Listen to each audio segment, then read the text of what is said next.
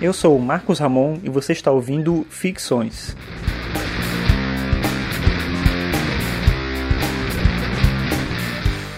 Esse é o episódio 55 e hoje eu vou falar sobre ensinar.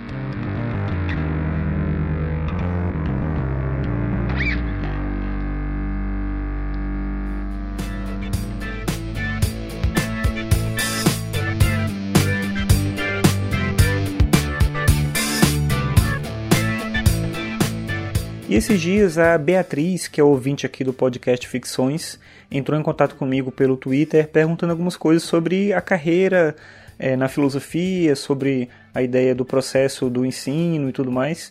E aí eu decidi fazer um episódio é, a partir das perguntas que ela me fez também, né?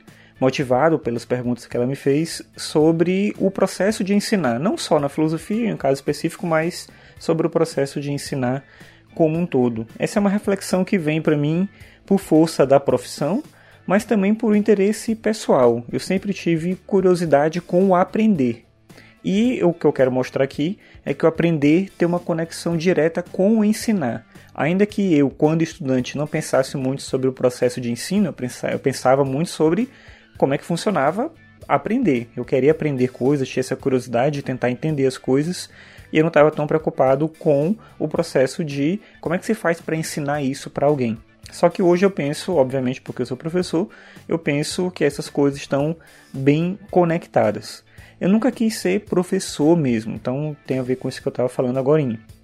Eu não imaginava sendo professor, das coisas que eu era criança que eu pensava que eu podia fazer, nenhuma delas envolvia ensinar.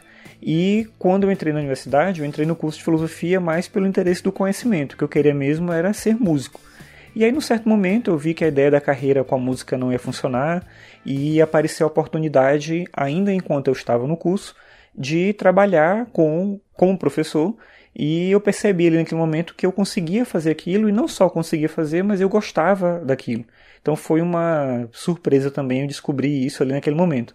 Inclusive eu só entrei no curso de licenciatura porque não tinha bacharelado, mas a minha ideia não era de fato ser professor até esse momento em que eu tive a necessidade e a oportunidade ali juntas de poder entrar no mundo do ensino. Mas desde esse momento em que eu tive esse primeiro contato com a sala de aula, e aí no lugar de professor e não mais no lugar de estudante, eu comecei a me interessar pelo processo de ensinar, entendendo já desde aí que ensinar tem conexão direta com aprender. E aí tem duas ideias que sintetizam essa minha forma de ver. A primeira que eu vou mencionar aqui para você é uma citação do Heidegger, do filósofo alemão Martin Heidegger, e ele diz o seguinte, abre aspas: O bom professor está mais avançado que os seus alunos somente naquilo que tem mais a aprender do que eles, ou seja, fazer aprender.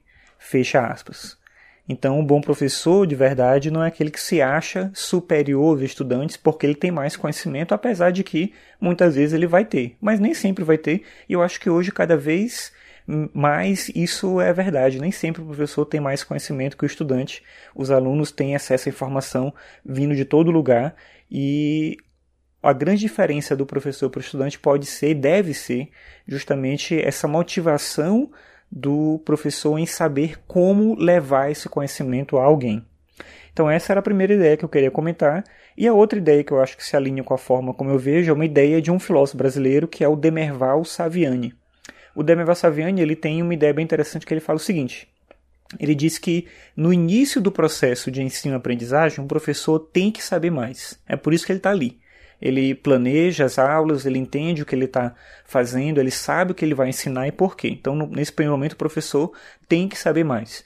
Mas o processo só é realmente significativo se, quando ele termina, a gente não consegue identificar quem foi que mais aprendeu, o professor ou o estudante. Eu acho isso simplesmente fantástico, porque é de fato isso que eu penso. Eu acho que quando um professor se coloca numa posição em que ele acredita que ele não tem mais nada para aprender, ele só tem que repassar conhecimento, ele se torna alguém que simplesmente passa informação. E isso não tem mais a ver com ensinar. Eu acho que muito mais do que passar informação, do que apresentar dados, porque isso hoje a gente consegue de outras maneiras, né? inclusive às vezes mais simples e mais interessantes do que dentro de uma sala de aula. O que o professor pode fazer é ajudar o estudante a, a tornar ele alguém interessado em aprender, a estimular nele a busca pelo conhecimento, a vontade de conhecer e de entender melhor tudo aquilo que ele faz. E disso tudo que eu falei aqui, eu acabo tirando o seguinte: para mim, ensinar é um processo constante de aprender. E um professor ou uma professora que não queira mais aprender, mas só reproduzir, vai falhar certamente na missão de ensinar a aprender, a querer conhecimento, a pensar por conta própria.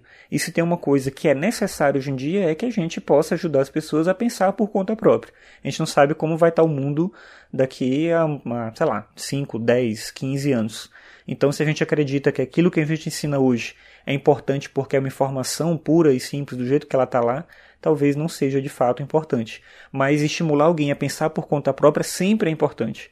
Porque a gente sempre vai lidar com situações em que a gente tem que entender o nosso mundo, entender a realidade que a gente vive e tomar decisões por conta própria. E isso o ensino pode fazer em qualquer área que seja, não só na filosofia.